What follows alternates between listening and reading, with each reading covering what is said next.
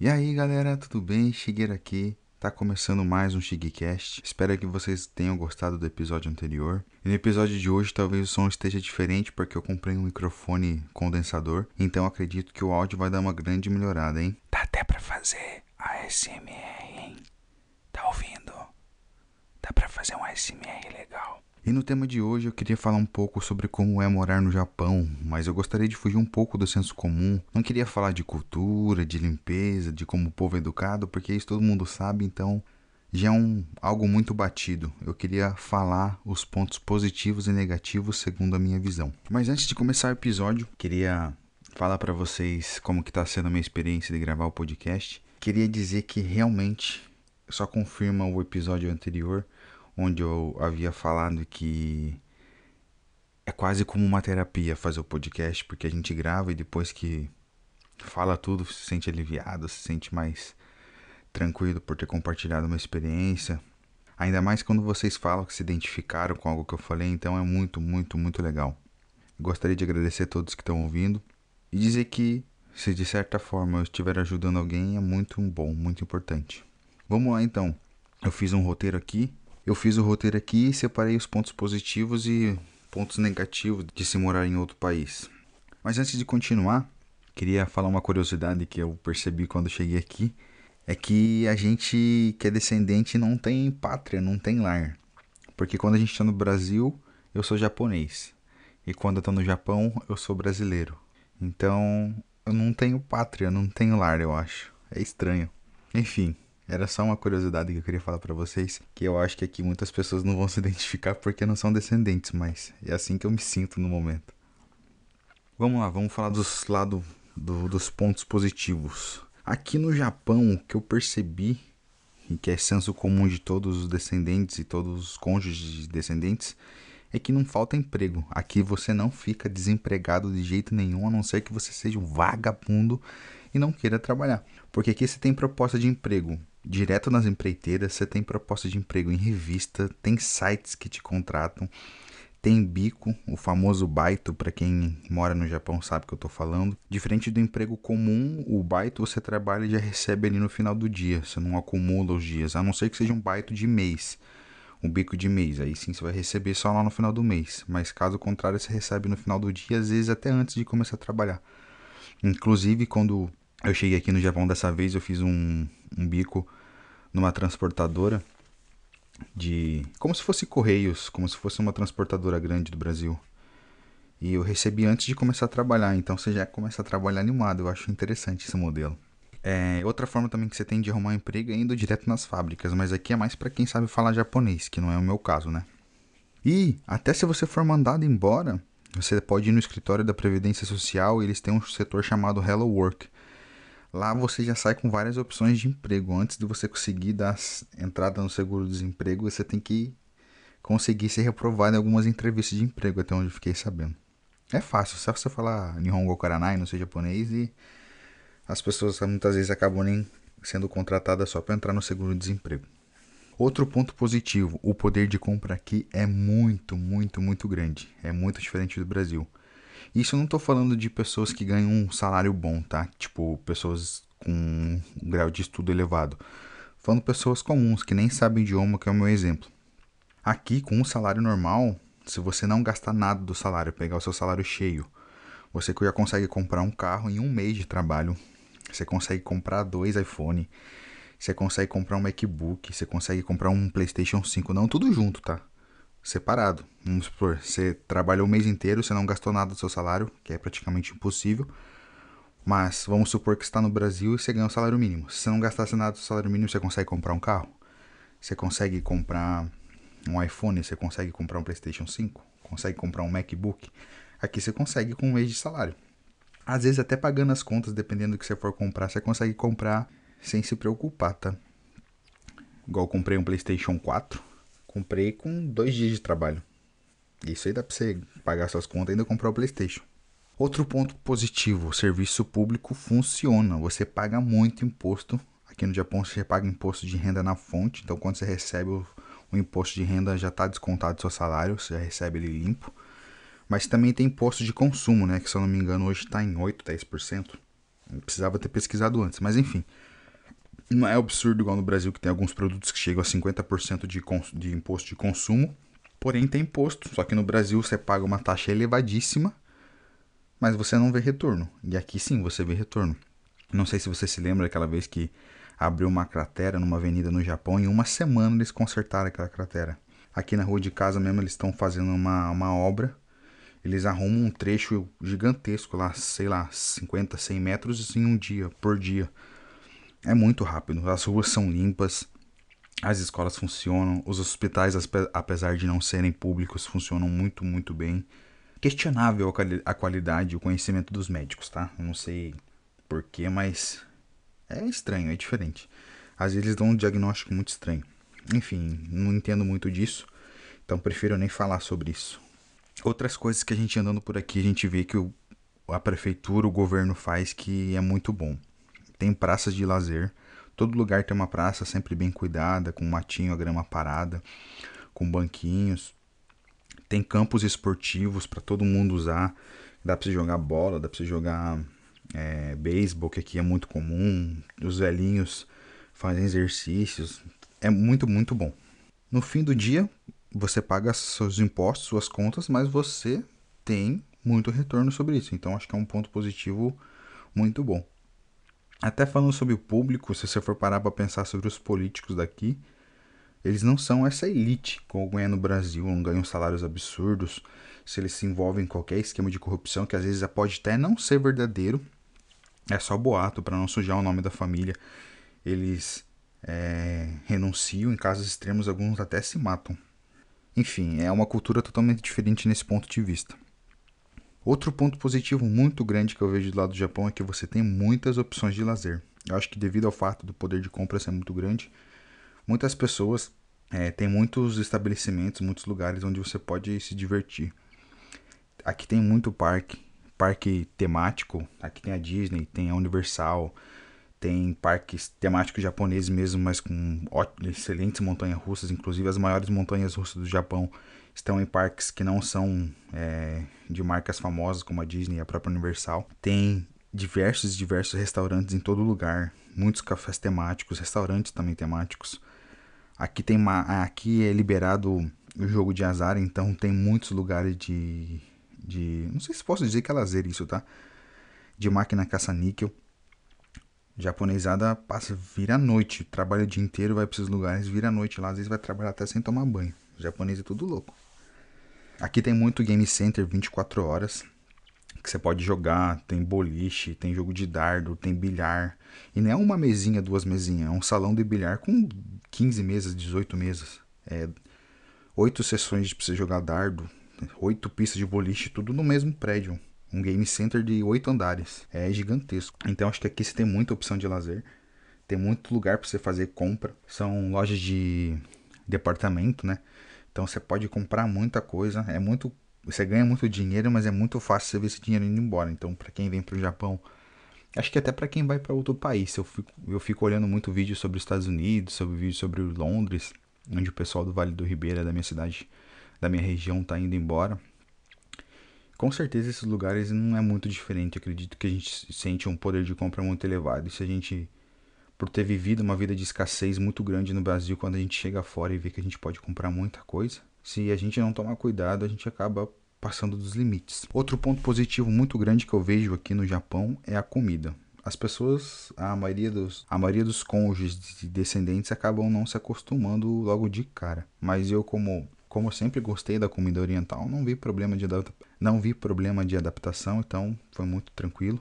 Aqui tem muita comida ocidental, principalmente aqui na região onde eu estou morando, que tem muito, muito, muito brasileiro. Então tem restaurante brasileiro em todo lugar, tem é, lojas de produtos brasileiros, você vai encontrar pão francês, pão de queijo, enfim, vontade de comer comida do Brasil só passa quem quer. Até para quem mora longe dessa região, você consegue fazer compra online em sites de produto brasileiro e os caras te entregam a carne congelada ainda na tua casa. Então, esse não é problema. Só fazendo um, um adendo aqui para quem não conhece a comida oriental de verdade, essa comida japonesa abrasileirada do Brasil, que a gente come nos restaurantes do Brasil, não tem nada a ver. Você nunca vai ver um sushi com cream cheese aqui, tá?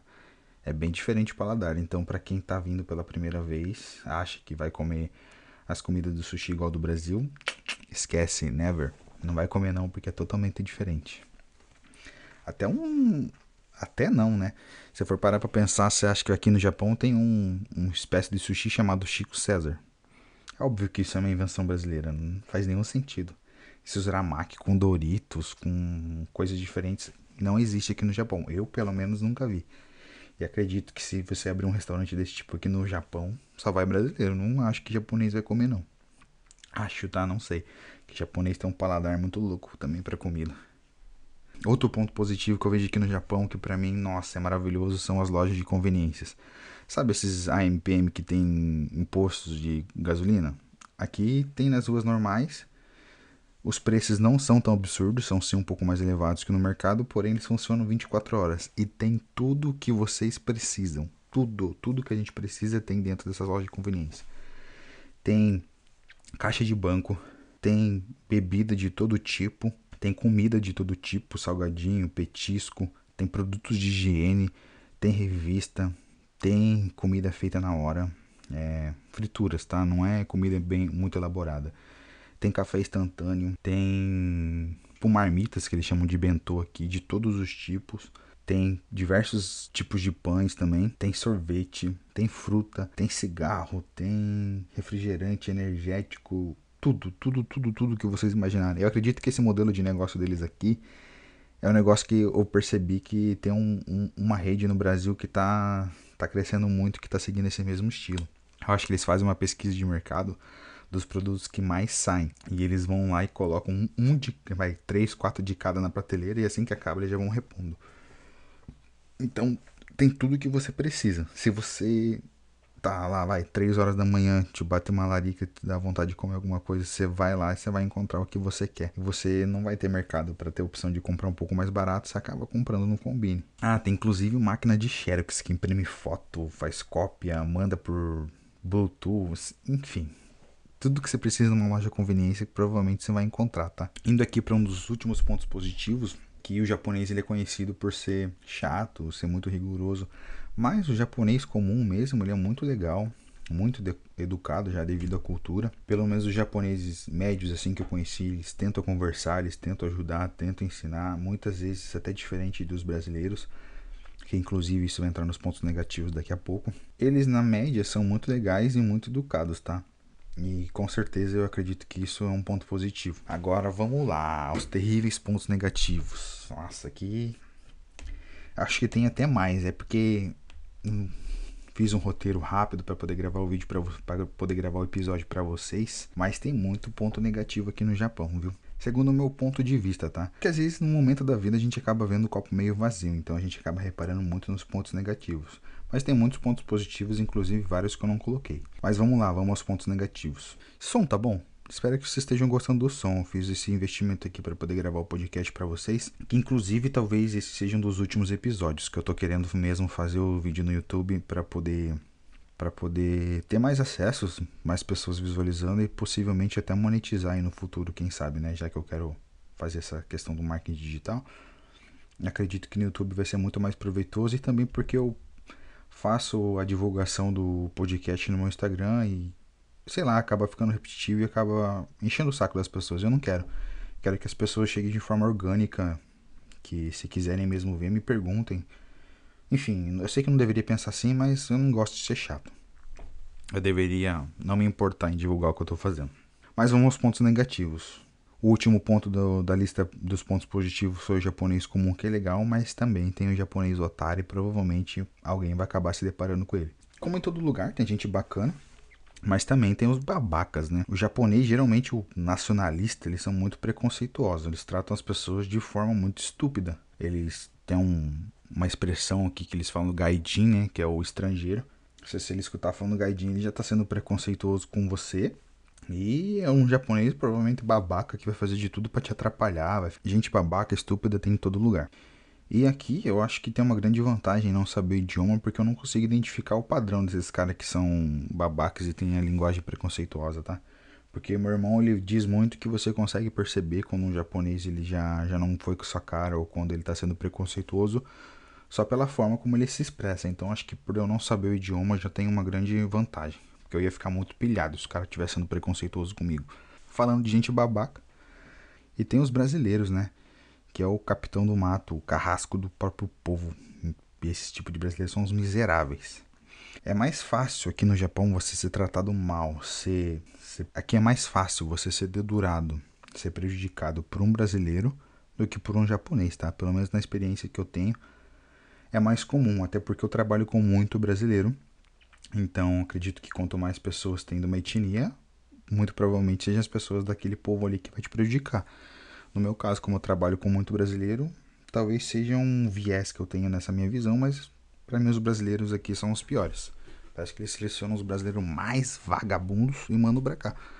E aí, é principalmente os, os, brasileiros que falam japonês. Esses são os piores, os piores. Se acham, ficam falando da vida de todo mundo, ficam fazendo fofoquinha. Só porque eles sabem o idioma, eles acham que podem pisar no próximo. Isso que eu não entendo, gente. É, pô, nós somos brasileiros, vamos se unir, vamos se ajudar. E os caras prejudicam a gente do próprio povo. E não ganha nada mais com isso. O salário no final do dia vai ser a mesma coisa. E o cara quer pagar de babaca. É o que mais tem aqui, tá? E é tipo de gente que só é alguma coisa no Japão e eu torço muito. Muito para que fique aqui o resto da vida. Porque se for pro Brasil, esses caras vão tomar um cacete em cada esquina que eles forem, porque são muito otários. E esses caras geralmente, além deles prejudicarem os outros, eles não fazem bosta nenhuma, não fazem nada, são tudo vagabundo. Já ficando um papo mais sério, eu acho, é uma pensando de conversas que eu tive, de análises que eu faço das situações. Os japoneses têm preconceito de brasileiro aqui. Claro que tem os nacionalistas, mas tem outros que eles têm um preconceito por conta de outros brasileiros que vêm para cá e só fazem cagada, viu? Só fazem merda aqui no Japão. Os caras vêm para cá para cometer crime, para traficar droga, para cometer delito com simples assim, mas que não é comum no próprios japoneses. Então essas pessoas acabam sujando a imagem do Brasil.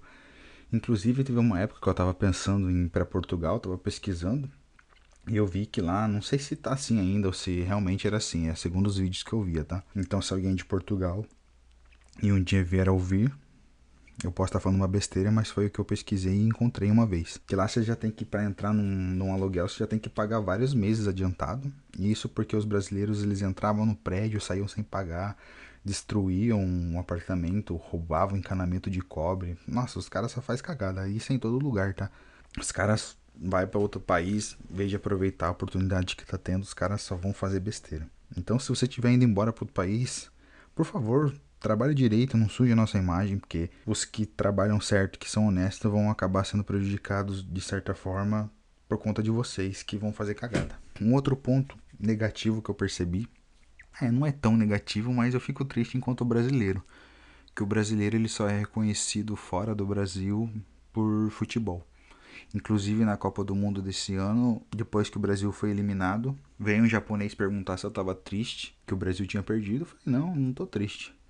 Aí falou, ah, achei que você tava triste, brasileiro gosta de futebol, né? Eu falei, não, mas no Brasil tem várias outras coisas. E eu não falei isso diretamente, tá? Eu tava com o celular ali no tradutor, ele falando no tradutor, traduzia pro português, eu falava em português, traduzia pro japonês e é assim que eu me comunico. Não que eu saiba falar o idioma, porque é porque eu não sei nada. Outro ponto negativo aqui no Japão que eu acho que a gente acha o Brasil burocrático, mas o Japão, meus amigos, é burocrático pra caramba também. Tem muita burocracia aqui. Inclusive, eu só conheço dois países, Brasil e Japão. Mas olhe, eu acho que o Japão tá um dos países mais burocráticos do mundo, tá? Só que aqui tem um lado positivo, que se for parar para fazer uma análise, eu vou explicar mais na frente por que, que eu acho que as coisas aqui funcionam. Aqui, todo lugar que você vai, você tem que preencher um formulário, seja na prefeitura, seja na delegacia, seja no correio, hospital. Você tem que preencher formulário em todo lugar que você vai. Em todo lugar que você vai, você tem que preencher um formulário. Aqui, quando você chega no Japão, você faz o seu registro na prefeitura, você faz o seu registro no correio. Se você tem carteira de motorista, você tem que fazer o registro da carteira na delegacia. E acho que é a primeira vez que você faz a carteira, acho que você tem que fazer o registro na delegacia. Acho que mas isso já faz direto lá no, no centro onde você tira a carta. Posso estar falando besteira. Mas na prefeitura, no correio, eu tenho certeza que você tem que ir lá e tem que preencher o formulário. Principalmente se você não tem conta, tá? Mas se você muda para outra cidade, o ideal é que você vá na delegacia da cidade e faça a mudança de endereço, tá? Na prefeitura também. Por exemplo, você chegou no Japão, você vai lá, preenche os formulários, fala que você é residente daquela cidade a partir daquele momento. Quando você muda de cidade, você vai ter que pegar um, um documento da prefeitura onde você está, falando que você vai mudar para outro lugar e apresentar esse documento lá na outra prefeitura que você está indo. Foi o meu caso recentemente. Todo lugar que você vai aqui, que é órgão público, você vai ter que preencher um formulário. E aqui acho que é um ponto negativo. Talvez seja positivo para eles, tá? Negativo para mim, porque muitas vezes eu que tenho que precisar de ajuda para preencher esses formulários. Porque no Brasil, se você vai num hospital, você vai em algum lugar, geralmente o recepcionista, o atendente ali, ele que preenche o formulário. Eu não sei se pro nosso país tem muita gente analfabeta, ainda, né, infelizmente, talvez por isso que os próprios atendentes preenchem o formulário, mas aqui no Japão os caras te entregam o papel na mão e você se vira. E 99% das vezes o negócio tá só em japonês. E aí o filho chora e a mãe não vê. Mas vamos lá, por que que eu acho que isso, apesar de ser negativo, funciona muito? Porque os caras sabem onde você tá. Então, se você fizer alguma cagada, meu amigo, você não tem como fugir. A não ser que você esteja vivendo da forma errada, não seguindo as leis e as regras. Mas, por exemplo, se você vai para outra cidade e você comete um crime e alguma câmera de segurança te pega, a prefeitura tem seu endereço, os caras te pegam na sua casa. Então, é por isso que eu acho que aqui no Japão as coisas funcionam muito. Porque você tem que dar o seu endereço em vários lugares e os caras sabem onde você tá. Então, se você fizer uma cagada, inclusive se tem algum brasileiro que tá escutando isso, bota a mão na consciência. Se você gosta de fazer coisa errada, você vai continuar sendo mau caráter, mas parem para pensar que você pode estar tá colocando sua liberdade em jogo. E aí você vai ter que pesar, né? Acho que é por isso que aqui as coisas funcionam. Outro ponto negativo, a rotina aqui no Japão é muito exaustiva. Eu gosto de rotina, mas nossa, eu não gosto sinceramente de ter que fazer coisas diferentes e mudar muito minha rotina. Eu acho que sair muito da zona de conforto acaba me irritando, fico irritadíssimo. Mas aqui no Japão a rotina, devido à carga de hora de trabalho que é muito puxada, eu trabalho quase 12 horas por dia, faço muita hora extra. A rotina acaba se tornando muito cansativa, muito exaustiva. A gente no Brasil trabalha normalmente 8 horas. Muitas pessoas hoje que trabalham em metrópolis passam muito tempo dentro do, do, dos transportes. Mas passar tempo dentro do transporte é sim cansativo, mas não é igual você estar tá trabalhando. Eu acho a rotina aqui extremamente cansativa, principalmente nos trabalhos, porque são muito repetitivos. Inclusive, isso é um ponto negativo que eu vou falar já já. Outro ponto negativo que eu vejo aqui é que, pelo que meu pai me conta, quando ele chegou lá na década de 90, meus tios também, o salário é praticamente o mesmo. E existe inflação, por mais que digam que no Japão não existe inflação, é mentira. Aqui existe inflação sim e o salário está muito defasado as pessoas ganham praticamente o mesmo salário que ganhavam na década de 90 hoje em 2023. Tem empresas que perceberam que não vão conseguir contratar pessoas assim, estão subindo o salário devagarzinho, mas ainda está muito defasado. E o custo aqui ele está muito elevado depois da pandemia. Acho que o preço dos commodities aumentou no mundo inteiro. É claro que por aqui, se é um país que o poder de compra é muito grande, a gente não sente tanto quanto no Brasil, mas ainda assim dá para sentir que os custos mensais aumentaram muito. Por exemplo, o custo da energia aqui eu acho muito elevado. Nesse mês aqui, a conta de luz veio 20 mil ienes, mais ou menos equivalente a 680 reais em conta de luz. E isso porque o chuveiro não é elétrico, o chuveiro é a gás. Então, o, a, o aquecimento da água e a comida é feita via gás, a conta de gás veio elevadíssima também. Eu acho que você pagar 350 reais por mês de gás é algo bem puxado, bem, bem alto. A água não é tão cara, tá? Se for comparar com o Brasil, sai mais caro sim, mas por ser um país pequeno com quase a mesma quantidade de habitantes, ter poucas fontes de água não é rico igual o Brasil, acho o custo da água aqui relativamente barato, se for parar para pensar. Mas o custo de comida aqui também é bem alto. As outras coisas, bens de consumo, é, são baratos. Acho que até por isso que o poder de compra é bem elevado. E aqui, um outro ponto negativo que eu vejo é os trabalhos eles são muito repetitivos, porque são muitas fábricas, né? E fábrica é produção em massa, então é linha de produção. Cada pessoa vai fazer uma etapa daquela linha de produção, daquele, até aquele produto chegar no final montado. Então você vai ficar fazendo o dia inteiro fazendo a mesma coisa. E eu acho muito repetitivo, acho cansativo. Acho que aqui tá a vantagem de que quem sabe idioma, que pode arrumar um serviço que não seja assim tão exaustivo.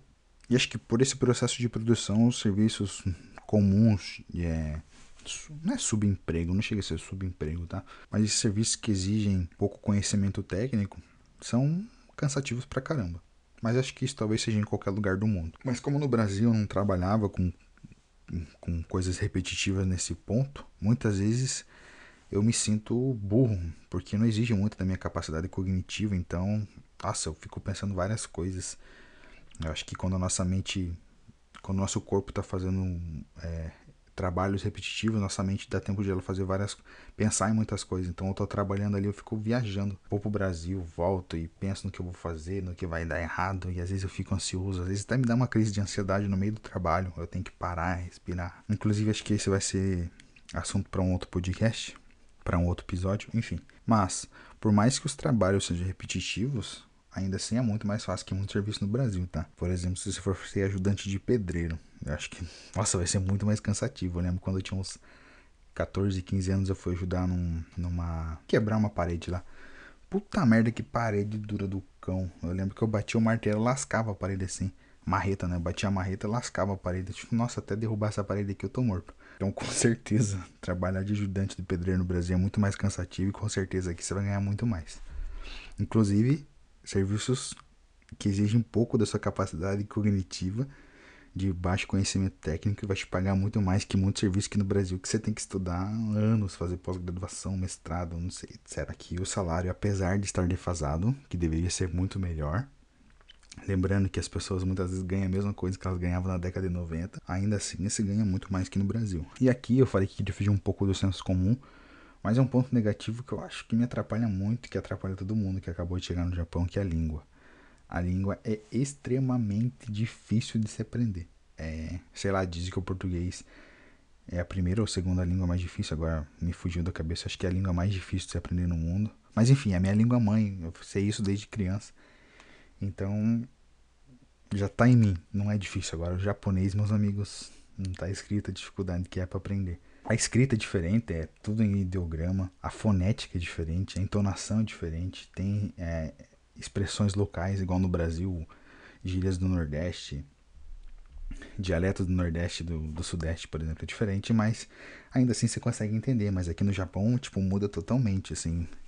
para mim, isso eu já fico sofrendo por antecedência antes de aprender. Eu falei, mano, mas pô, vou mudar para outro lugar, que aqui se muda muito de lugar, é muito comum por causa do trabalho. Eu vou chegar lá e às vezes ter umas coisas que eu não vou entender, eu vou ter aprendido a expressão do outro lugar, não sei, eu fico sofrendo por antecedência, já fico criando barreiras mentais para nem aprender. Mas acho que no processo de aprendizagem, o que mais atrapalha mesmo é a escrita, tá?